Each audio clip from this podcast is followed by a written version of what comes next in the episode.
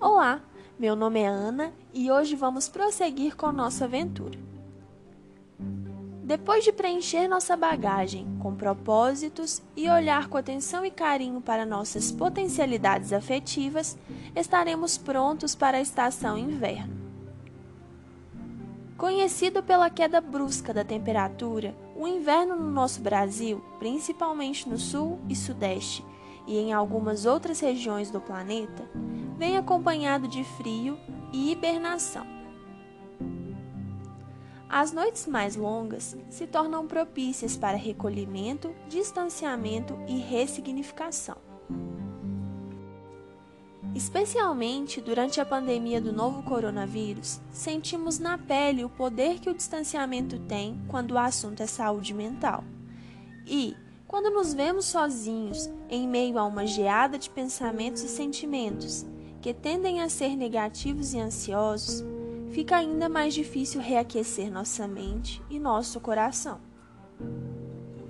Mas vocês poderiam perguntar: Ana, o que eu poderia fazer para enfrentar essa geada que por vezes nos tira o propósito e a esperança, nos fazendo enxergar apenas o que a ansiedade e a depressão desejam que enxerguemos.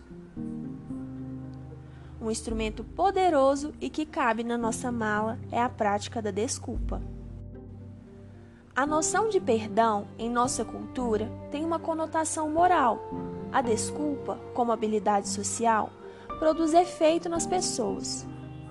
Porém, mesmo sendo algo poético, essa ideia não considera algo psiquicamente importante, que é a concepção que a desculpa envolve reparação.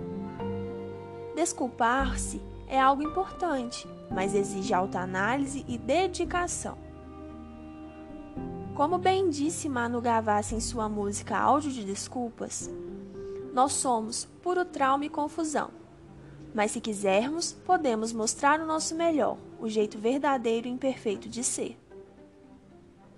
A canção meramente ilustrativa é um convite a ouvir o que nós realmente sentimos sobre tudo o que nos acontece.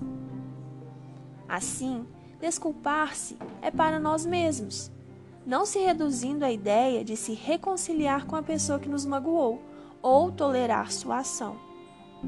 Desculpar-se é produtora da paz. Faça um convite. Repare o que for necessário para se sentir melhor. Agora precisamos seguir viagem. Aproveite o inverno e até a nossa próxima estação.